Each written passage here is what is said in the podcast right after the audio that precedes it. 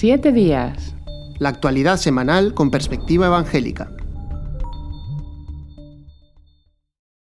Hola amigos, les damos la bienvenida después de Semana Santa a esta nueva temporada de Siete días. Y para analizar la actualidad de los temas que hemos elegido, tenemos con nosotros a Daniel Ofcan, director de Protestante Digital. Muy bienvenido, Daniel. Hola, muchas gracias, Pedro. Bueno, y Joel Foster desde Valencia, Daniel desde Galicia. Muy bienvenido, Joel, como director de Evangelical Focus. Muchas gracias, Pedro. Vamos a empezar con hoy con dos temas. El primero de ellos eh, relacionado con España y el titular es que el Consejo General del Poder Judicial advierte que la ley trans y LGTBI otorga privilegios y vulnera derechos de padres, mujeres e infancia. ¿En qué ha consistido esta eh, decisión del Consejo General del Poder Judicial, Daniel?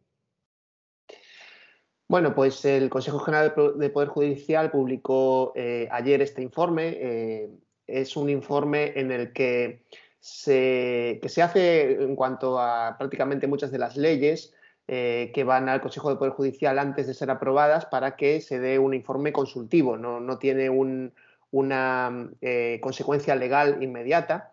Eh, es más bien una especie de, valoración que, se le pide al, aparato judicial sobre una ley antes de aprobarse para que eh, pues los legisladores, en este caso el gobierno y, pues, el Parlamento, pues puedan hacer las modificaciones eh, adecuadas para que la ley salga adelante, ya que si una ley sale, digamos, sin ese aval de parte del Consejo General de Poder Judicial, corre el riesgo de que luego sea llevada al Constitucional y, por lo tanto, eh, tenga que ser eliminada con todo el, trámite y el proceso que, ello conlleva. Por eso es que, bueno, es eh, noticia que el informe ha sido bastante negativo para, esta ley, incidiendo en algunos de los aspectos que ya eh, otros organismos venían avisando. también lo, hemos comentado en varias ocasiones que la Alianza Evangélica desde hace ya dos años está trabajando en este, en este tema en concreto.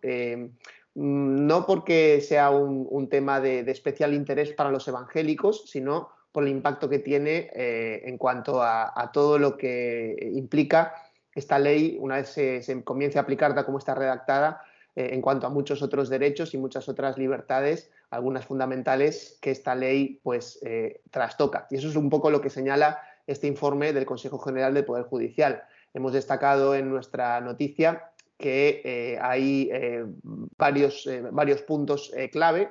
El primero sería el, tema del, consentimiento de los menores en cuanto al cambio de sexo. En la propuesta del gobierno ellos decían que la, ley tal cual, está ahora presentada mantiene que una persona menor a partir de los 12 años, entre los 12 y 14 años, pueda ya solicitar este cambio de sexo en el registro eh, y que eh, lo puede hacer, en este caso, pues con el consentimiento paterno, aunque en caso de que no tengan consentimiento paterno, eh, tiene que ser pues, la administración o, en, otro caso, en, otros casos una, orden judicial la que decida si, va adelante o no el, deseo del, menor, aunque no esté de acuerdo con, con los menores. Estamos hablando de, repetimos, personas, niños de 12 y 13 años. Eh, luego el gobierno proponía que hasta los 16 años el menor tenía que contar con este consentimiento eh, y a partir de los 16, de 16 a 18, pues ya no sería necesario ningún tipo de consentimiento.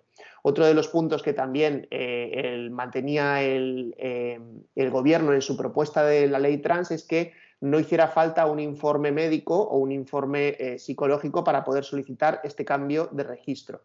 Ambas cosas son discutidas por el Consejo General del Poder Judicial.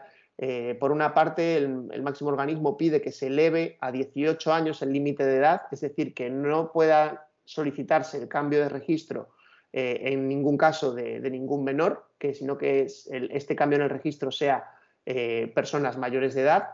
Y también eh, otra de las eh, divergencias y otras de las advertencias es que esta petición no se puede hacer eh, sin un aval de algún tipo. Es verdad que el Consejo General de Poder Judicial no quiere definir cuál tiene que ser ese aval, si tiene que ser un aval médico, un aval, un aval psicológico, no lo, no, lo, hace, pero sí, sí solicita que haya algún tipo de aval. Es algo que todavía no está redactado en la ley y que si se toman en serio pues, este informe tendrán, tendrán que hacerlo. Otro de los aspectos que comentamos tiene que ver con las mujeres. el, proyecto de ley trans, una de las cosas, una de las consecuencias que tiene y que ya se está viendo pues, en otros países es la invasión de espacios que hasta ahora estaban reservados para mujeres por seguridad o por cupo que pueden ser ocupadas por eh, hombres que se declaren mujeres, en este caso eh, trans. Y eh, algo que se está viendo en algunos ámbitos como el deporte o en algunos ámbitos también laborales. Y esto es otro riesgo que señala el Consejo General del Poder Judicial. También se refiere el Consejo General del Poder Judicial a las terapias de conversión, las llamadas terapias de conversión, entre comillas, ¿no? Es un término que se ha utilizado en los últimos años para hablar sobre las terapias o eh, el, asesoramiento psicológico, conductual que se puede ofrecer a alguna persona con respecto a su orientación sexual. Eh, el CGPJ, eh, los jueces dicen que no, hay, no cabe la, prohibición en aquellas situaciones en las que se cuenta con el consentimiento del afectado. digamos que en los últimos años se ha hecho una narrativa muy negativa en torno a estas terapias de conversión, eh, incluso llegando a algunas eh, comunidades autónomas a, poner alguna multa administrativa que luego en el juzgado ha sido revocada. Y esto pues un poco da la razón a que los jueces pues no quieren que se toque este, este derecho que de alguna manera pueden tener las personas también a ofrecer, eh, ya sean profesionales que puedan ofrecer una terapia de acompañamiento, un asesoramiento, a personas que quieran de alguna manera hacer esto y que sean mayores de edad, y que, eh, por lo tanto, eh, eh, entra dentro del ámbito de la libertad de la persona. también se habla de los riesgos de la autodeterminación de género, aunque no se especifica demasiado, ya hemos hecho referencia a ello, y también hay otros derechos fundamentales que pueden verse amenazados, como pueden ser la libertad ideológica, la libertad religiosa, la libertad de expresión o el derecho de los padres a que sus hijos reciban la formación religiosa y moral con sus propias convicciones. Todos estos derechos muy importantes eh, que están en la Constitución. Por lo tanto, eh, el, texto, digamos, eh, la conclusión del Consejo General del Poder Judicial podría llevar o debería llevar al Gobierno, si se lo toma en serio, a revisar de forma bastante profunda la propuesta que ellos han hecho de la ley. Es una ley que, recordemos, ya ha sido aprobada en, en, una primera, en una primera em, eh, declaración, en, una primera presentación, está por lo tanto en desarrollo todavía su, puesta en marcha, todavía no se ha aprobado para, digamos, eh, de forma definitiva por el, por el Parlamento, pero está en, proceso y veremos eh, lo que ocurre en los próximos meses, en las próximas semanas con respecto a esta norma.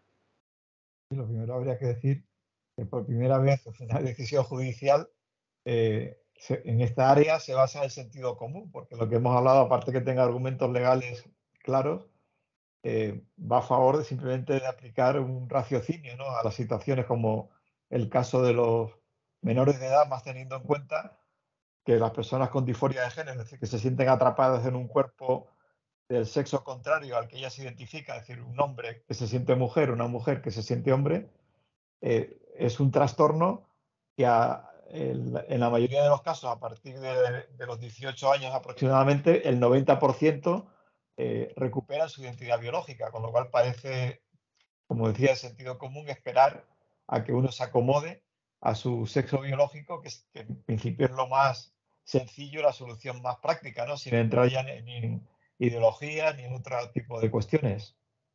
Sí, desde luego, hay un aspecto, mm, como tú decías ahí, de sentido común y que y la verdad es que la ley, eh, tal como está eh, redactada, eh, deja en desprotección a los menores. O sea, mm, hay un punto, hay algunos puntos que todavía no han quedado tocados por, el Consejo General de Poder Judicial, que sí que han insistido otros colectivos, eh, colectivos de familias y colectivos feministas, sobre todo, que tienen que ver con, la desprotección de los menores y con el borrado de mujeres.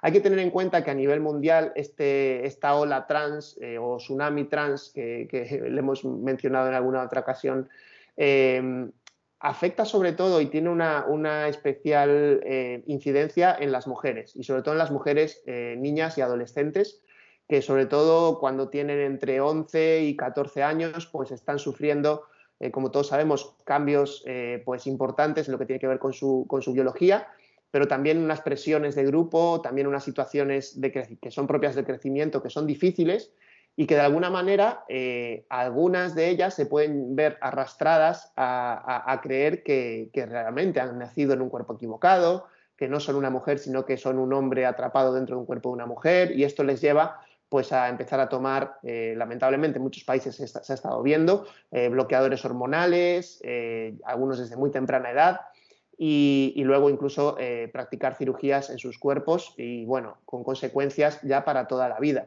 Es por eso que no se trata de un tema menor o un tema eh, que, sea simplemente, pues, eh, bueno, mm, que cada uno haga lo que quiera con su vida, ¿no? Es que realmente son leyes que están afectando a, personas en la infancia que, realmente necesitan una protección del, Estado en este sentido.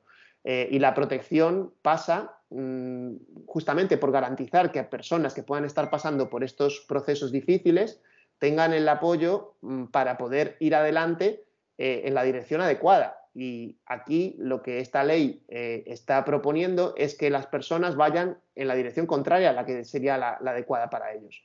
Y así se está viendo en, la experiencia de muchos otros países que lamentablemente han ido por delante en esto y que, y que ahora pues están intentando dar marcha atrás. Esto está pasando también en otros países de Europa. Quizá, quizá yo nos pueda comentar un poquito también sobre cómo está el debate en este sentido en, Reino Unido, por ejemplo, que es un debate que ahora mismo está muy, muy fuerte porque cada vez están viendo que, que, han ido mucho más allá de lo que deberían eh, eh, sobre el tema de, con el tema trans y sobre todo en cuanto a los menores.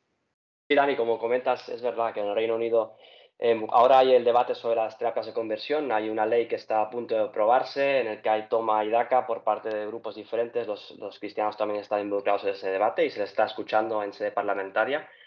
Pero como dices, los estudios médicos a nivel de, seguridad social del Reino Unido y también de hospitales en Suecia especialmente han estado ya hace unos años investigando esto. Como dices, eh, afecta especialmente a eh, chicas adolescentes que en su, su etapa em, de desarrollo hormonal, preadolescencia, adolescencia, em, se sienten incómodas con su cuerpo y deciden pues meterse en, ese, en, esa, en esa tendencia en la que son animados por ciertos grupos a, a, transitar en, en, su, en, su, género, en su sexualidad. Em, eso ha llevado también a conflictos dentro del propio movimiento LGTB, o sea, cada vez más se ven en países como, como el Reino Unido por un lado lo LGB y por otro lado lo T, ¿no? una disociación de, los transexuales o los transgéneros en, ese grupo, porque hay también enfrentamientos y ya sabemos también todo el tema del el choque grande que hay en España con, el feminismo eh, más histórico, ¿no? por decirlo así, la salida del gobierno de, Carmen Calvo, que era vicepresidenta y que representaba ese sector más feminista, que perdió un poco la batalla dentro del gobierno con, el ala pues, eh, más, eh, más radical de Podemos. Em, pero, pero esto es una, ley del gobierno de España y es el gobierno de, toda la ciudadanía de España. Es una, ley que, choca, como decías, con, con, los derechos fundamentales en muchos aspectos, como están diciendo los jueces, y que se va, se va a aplicar a toda la población. Y yo creo que nos debe preocupar mucho porque hablando especialmente con adolescentes, eh, incluso en nuestras iglesias, ¿no? muchos de ellos tienen amigos ya, no, ya no con diferentes orientaciones sexuales, sino también que amigos que han transitado o que se están planteando transitar o que están siendo animados o que están animando a otros a hacerlo o a plantearse por lo menos si, si, bueno, si realmente mi cuerpo es el que yo creo que debo tener o si debo cambiar. O sea, es, una, una, corriente que tiene mucha fuerza en, en menores de edad, en, secundaria, eh, y que quizá los que somos de generaciones más mayores a veces no somos conscientes del grado de, de influencia que estos grupos han tenido en, en los más jóvenes en España. Además, la adolescencia, con su tormento hormonal, he oído decir que es un momento de locura transitoria, que si no es cierto, se aproxima mucho lo que todos hemos vivido esa, etapa y los que tenemos ya hijos mayores también.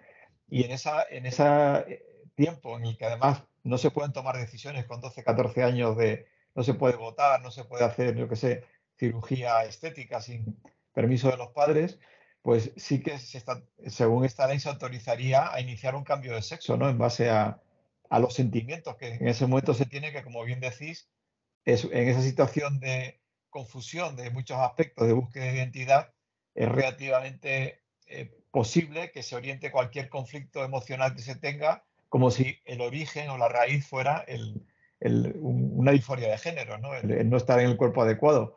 Y como también comentáis, esto en, Reino Unido y en Estados Unidos, en Estados Unidos ya hay padres que les han quitado la patria potestad porque el psicólogo del colegio entiende que hay que hacer la transición de género al niño por los problemas que tiene cuando los padres están seguros de que no es el, el conflicto y sobre todo son niños menores. Como, decía antes, hay que esperar a la, a la mayoría de edad. Entonces yo creo que, que, habría que aprender ¿no? de lo que está pasando en otros sitios para no actuar tan a la ligera con, con un problema que afecta a tantas, a tantas vidas, ¿no? Y vidas que eh, también está ocurriendo en todos estos países. En España también hay casos de que ya hay denuncias de personas que han sido inducidas a iniciar esa transición de género y después se dan cuenta que ese no era realmente su problema, ¿no? Con, con los daños que ya se le ha causado.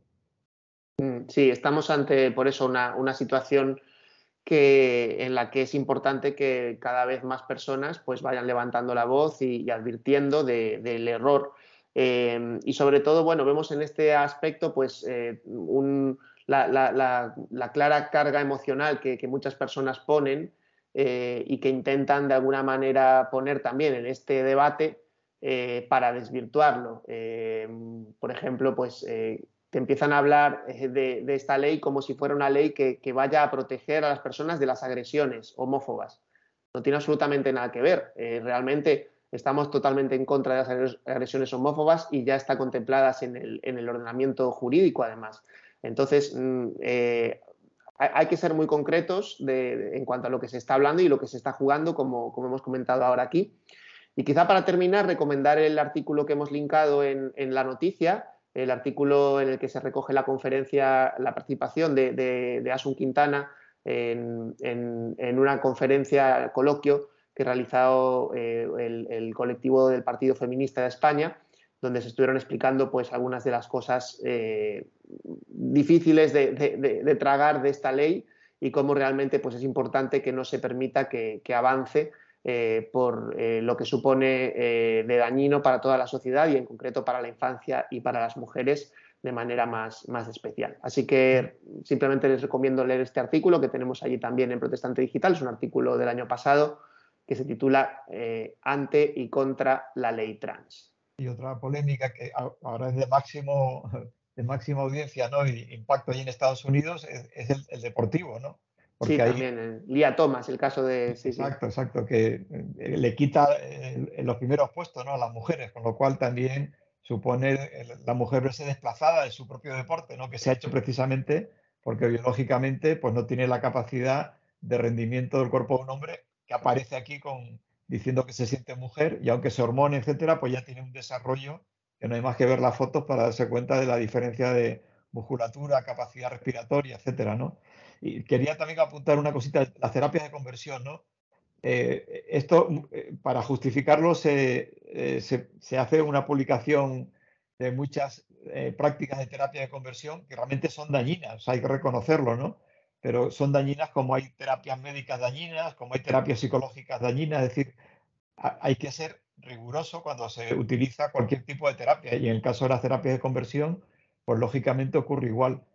Pero ¿por qué dicen eh, que, se quiere prohibir la terapia de conversión? Es, una ideología, es decir, sí puede haber terapia de conversión para pasar de heterosexual a homosexual, diciendo que eso es salir del armario, liberarse, romper con tabúes, etcétera, pero no se permite la terapia de conversión a la inversa, es decir, el sexo fluido en un sentido, pero no puede ser fluido en el otro. Y claro, eso es ideología, ¿no? Cuando además hay personas que han experimentado esta terapia de conversión, la podemos llamar consejo pastoral, experiencia espiritual, de muchas formas, en la que sí que han reorientado su, atracción sexual. Y otras veces, pues no, no respondido, pero entra dentro de la libertad y siempre que se haga sin hacer daño, pues es correcto, ¿no? Y, el querer limitar esto es también una limitación de la libertad individual. lo que está claro es que no se puede forzar, no se puede hacer haciendo daño a nivel de, yo qué sé, eh, forzar la culpabilidad, eh, yendo a, terapias psicológicas que son aversivas y que hacen daño, pero lógicamente hay, hay fórmulas de reorientar la sexualidad en la que es correcto intentarlo por lo menos si la persona quiere, ¿no?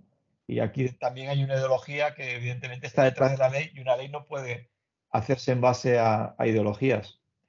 Pues nada, le dejamos aquí, esta noticia saldrá muchas más veces seguro porque es, es, el, la ingeniería social ¿no? que está ocurriendo y la que se quiere como reorganizar todo el esqueleto de la sociedad para que sea una sociedad totalmente distinta en contra de la disposición que, que hemos todos, que la misma biología establece. ¿no?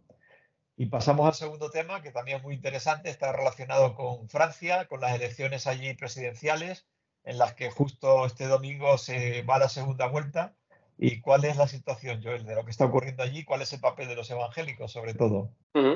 Sí, en Francia este 24 de abril hay la segunda vuelta de las elecciones presidenciales. No son del Parlamento, sino del, presidente. Como, como sabrán muchos de nuestros oyentes, pues hay una diferencia en Francia en la forma de hacer las elecciones ahí. Se hace una primera ronda en la que fue hace eh, dos semanas en la que se presentaban pues, muchos candidatos y finalmente de ahí salieron los dos finalistas que ese domingo la gente tendrá que volver a votar. Uno es Emmanuel Macron, que es el presidente eh, actual, eh, y la otra es Marine Le Pen, que es la, candidata tradicional de la, de la, derecha extrema, como también se la llama allí, em, que es la que va a intentar eh, ganarle las elecciones a Macron y convertirse en nueva presidenta de, Francia.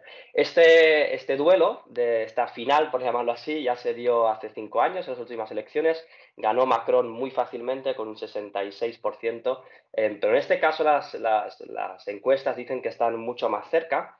Eh, y es en gran medida por las últimas crisis que ha habido en, este, en esta media década última en Francia.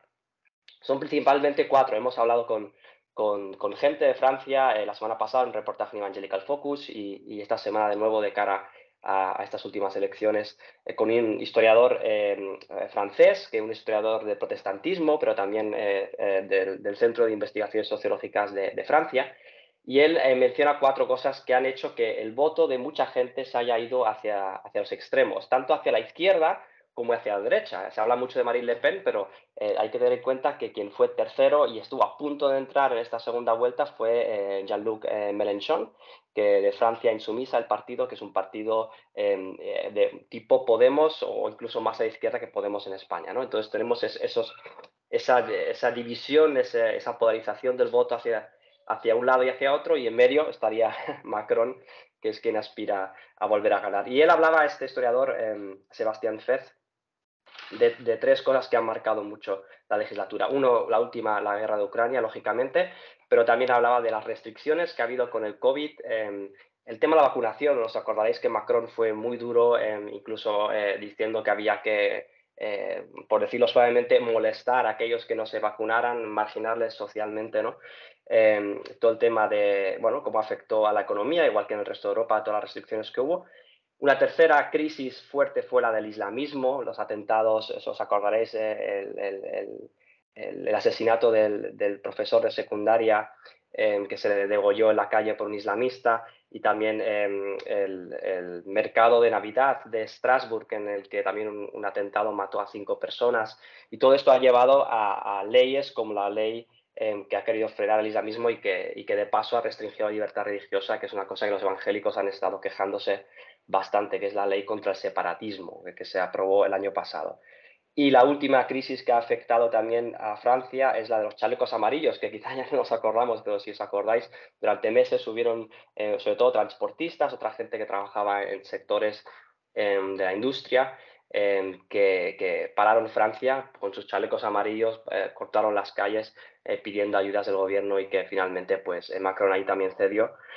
Todas estas situaciones han sucedido en esta legislatura y marcarán mucho cuál puede ser el resultado. Veremos lo que pasa este domingo.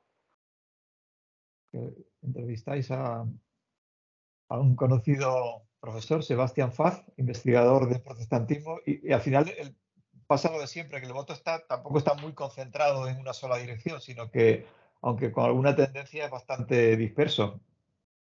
Sí, eh, en el caso de los protestantes es, curioso porque eh, en una anterior entrevista que hacíamos con Thierry Legal, que es el representante de Alianza Evangélica en el Parlamento de, en París, eh, él decía que los evangélicos habían tendido cada vez más hacia la derecha, que quizás estaban más en el centro, centro-izquierda, por temas de que Macron ha sido, como he dicho, ha restringido libertad religiosa, ha hecho más vigilancia de las religiones, de los cultos, de, em, de la forma de registrarse asociaciones eh, religiosas se ha hecho más difícil. todo ello en nombre de la lucha contra el radicalismo, em, pero también cuestiones bioéticas, ¿no? El tema de la gestación subrogada, aborto, eh, matrimonio homosexual. En los últimos años Macron ha ido mucho en esa línea, ¿no? Temas también de, em, de investigación em, o inteligencia artificial, cuestiones que a veces eh, como cristianos pues somos quizá más, vamos con más cuidado, más conservadores que, el resto de la sociedad y que Macron ha empujado mucho esos temas.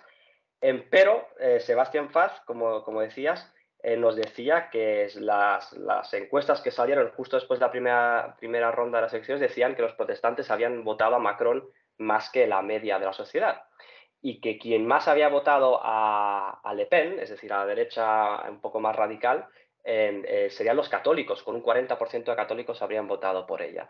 Entonces, eh, parece que, de alguna forma eh, las iglesias evangélicas, pese a esa, visión más conservadora de cuestiones éticas, bioéticas, libertad religiosa, ¿no? que, parece que está más en entredicho, también hay una conciencia más social, de justicia social, de refugiados, de inmigración, porque muchas de las iglesias evangélicas en Francia tienen un alto porcentaje de inmigración de África o, de otras zonas.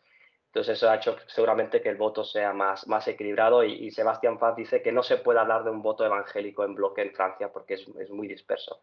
Quizá en, en, París está más al centro o, centro izquierda y quizá las zonas rurales sea más conservador. En Francia, sí. Una de las, de las cosas que también señala Sebastián Faz es el crecimiento ¿no? Del, de la comunidad evangélica que en los últimos años eh, se ha creo que se ha multiplicado por tres eh, o algo así, me ha parecido entender leyendo la, entrevista. Es un, es un, crecimiento que, aunque, sigue, aunque siguen siendo una minoría, pues empieza a tener ya una presencia más, más notable en la sociedad. Sí, una cosa interesante que él comenta es que en un contexto de, ambigüedad en cuanto al futuro, de miedo en la población, ¿no? cierto temor a ver qué va a pasar, ¿no? También con, hablamos de la, crisis de Ucrania y la afectación que tiene en toda Europa. Él dice que los evangélicos, em, eh, en medio de esta política del miedo, tienen eh, esperanza, y dice por una razón simple, es que los evangélicos creen en, la esperanza del Evangelio, pero también por su situación, dice él, em, porque en Francia se ha multiplicado por más de tres en los últimos 20 eh, años el número de evangélicos, de 350.000 a 1,1 eh, millones. Eh, y que en ese crecimiento de las iglesias, pues también hay un, optimismo generalizado de las iglesias que hace que a la hora de, ver la sociedad y ver los retos que hay en la sociedad, ver el futuro, pues hay más optimismo del que hay en el resto de franceses. Este mismo tema, como hace semanas que no hacemos el siete días, eh, también fue muy interesante un reportaje que hiciste, Joel, de eh, la victoria abrumadora de, Orbán en, Hungría y también un poco el posicionamiento evangélico, ¿no? Y como es un tema que ha tenido mucha difusión, no sé si podrías comentarlo un poquito. Sí, eh, en Hungría, en las elecciones recientes, ganó Orbán por, por tercera vez, si, si, no me equivoco. Y allí la mayoría de evangélicos, bueno, hablamos también con creyentes de ahí, el líder de la Alianza Evangélica eh, de Hungría eh, y anteriormente con otra gente. Y la mayoría de protestantes y evangélicos eh, votaron a Orbán, considerando que, bueno, justamente por cuestiones de, los valores, consideran que, que, Orbán defiende más los valores cristianos, una, una, visión de la familia, de nuevo de la bioética, y sobre todo por sentirse una sensación que habría en el país de que desde la Unión Europea eh, se quieren forzar ciertos temas y, casi imponer ciertos temas a, los países del este, que tienen una visión eh, a menudo diferente ¿no? que los que estamos más a nivel occidental o, sobre todo en, el norte de Europa, em, y que por ahí los, los, evangélicos, aunque muchas veces no se identifican con las formas de Orbán y, y, consideran que hay pues, cuestiones que tendrían que mejorar, como la libertad de prensa o cuestiones de en algunos puntos de, corrupción incluso, pero que en el fondo la ideología o el enfoque de Orbán representa mejor lo que piensan los húngaros y, también los cristianos. Em, hablábamos también con, creyentes allí en cuanto a la crisis de Ucrania eh, y, hablaban de que las iglesias estaban muy, muy involucradas acogiendo a refugiados en iglesias, en familias, en centros de campamentos.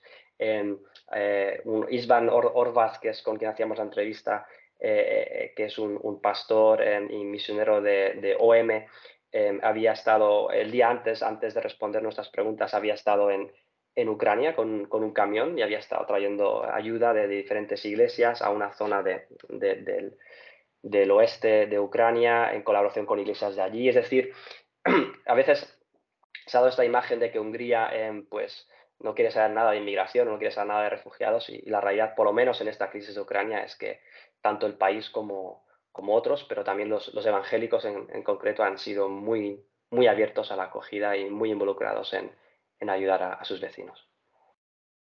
Mi impresión personal, además por lo menos quizás porque también me identifico con ella, es que los evangélicos estamos siempre en un terreno de nadie, ¿no? Por un lado, como dices, nos gusta la ayuda al necesitado, al desprotegido, al inmigrante, al desfavorecido, tema sanidad pública, eh, yo qué sé, gente parada, pensiones, etcétera. Entonces ahí nos identificaríamos con una justicia social y a la vez con valores conservadores en cuanto a familia, etcétera. Yo creo que, que a veces son, la gente nos, nos, quiere como meter dentro de, la misma idea de, del concepto católico, ¿no? Y es tener una moral que se impone a la sociedad. Y yo creo que la línea roja donde los evangélicos saltamos eh, no es cuando hay leyes, eh, vamos, no, leyes, sino valores sociales que son contrarios a nuestra moral, a nuestra ética, ¿no? Yo creo que ahí respetamos muchísimo lo que cada uno piensa.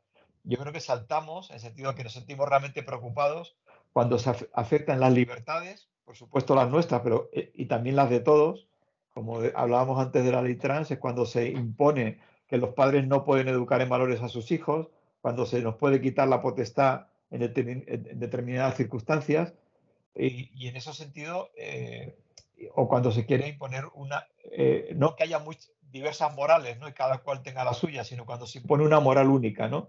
Es decir, en el fondo, lo que ocurre en, en estos países y hablabas de la Unión Europea y va en esa línea, es que se quiere imponer una moral única al, a toda la sociedad, como antes fue el nacionalcatolicismo en, en España. Y yo creo que ahí donde nosotros nos rebelamos. Igual que nos rebelamos contra el nacionalcatolicismo, nos negamos a que nos imponga un nacional laicismo, por decirlo de alguna forma, ¿no? Eh, pero no por, por una moral nuestra que queramos aplicar a la sociedad, sino porque queremos libertad de tener nuestra conciencia aplicada a nuestra vida privada, ¿no? Y, y, es lo que nos está limitando estas leyes, pero bueno, que, que, a la vez supone un conflicto porque ningún partido al final recoge realmente, pues, de forma equilibrada estos aspectos diferentes. Sí, una de las cosas que, que tenemos que, que, aprender también es, es, que esto va a pasarnos constantemente, es decir, encontrar puntos de donde uno puede sentirse mejor representado en un partido o en otro y ninguno que sea perfectamente, que se ajuste perfectamente a todo lo que queramos pero tampoco nos tiene que llevar eso a aislarnos o a, o a dejar o, a abandonar nuestra posición. Y, y sobre todo la importancia de, de, que, bueno, de que podamos participar también como sociedad civil. Es decir, muchas veces se deja que la política la hagan los políticos, por lo menos en, en España, eh, a veces quizás nos, nos, falta un poco de esa cultura de participación de la sociedad y es importante que, que la recuperemos y que se dé voz a, a las entidades, a, a los colectivos, a, a, los profesionales, eh, a, las diferentes, los diferentes actores que formamos la sociedad y que realmente podemos opinar y, y contribuir. El, el, el, afán máximo, yo creo que del pueblo evangélico en, en España es el contribuir también para el bien de la, de la, sociedad y para hacer una sociedad mejor. Y esperemos que, que de esta manera pues, podamos hacerlo, no solo cuando estamos criticando una norma o una ley, sino también cuando estamos proponiendo cosas que creo que son positivas para, para todos. Muy bien.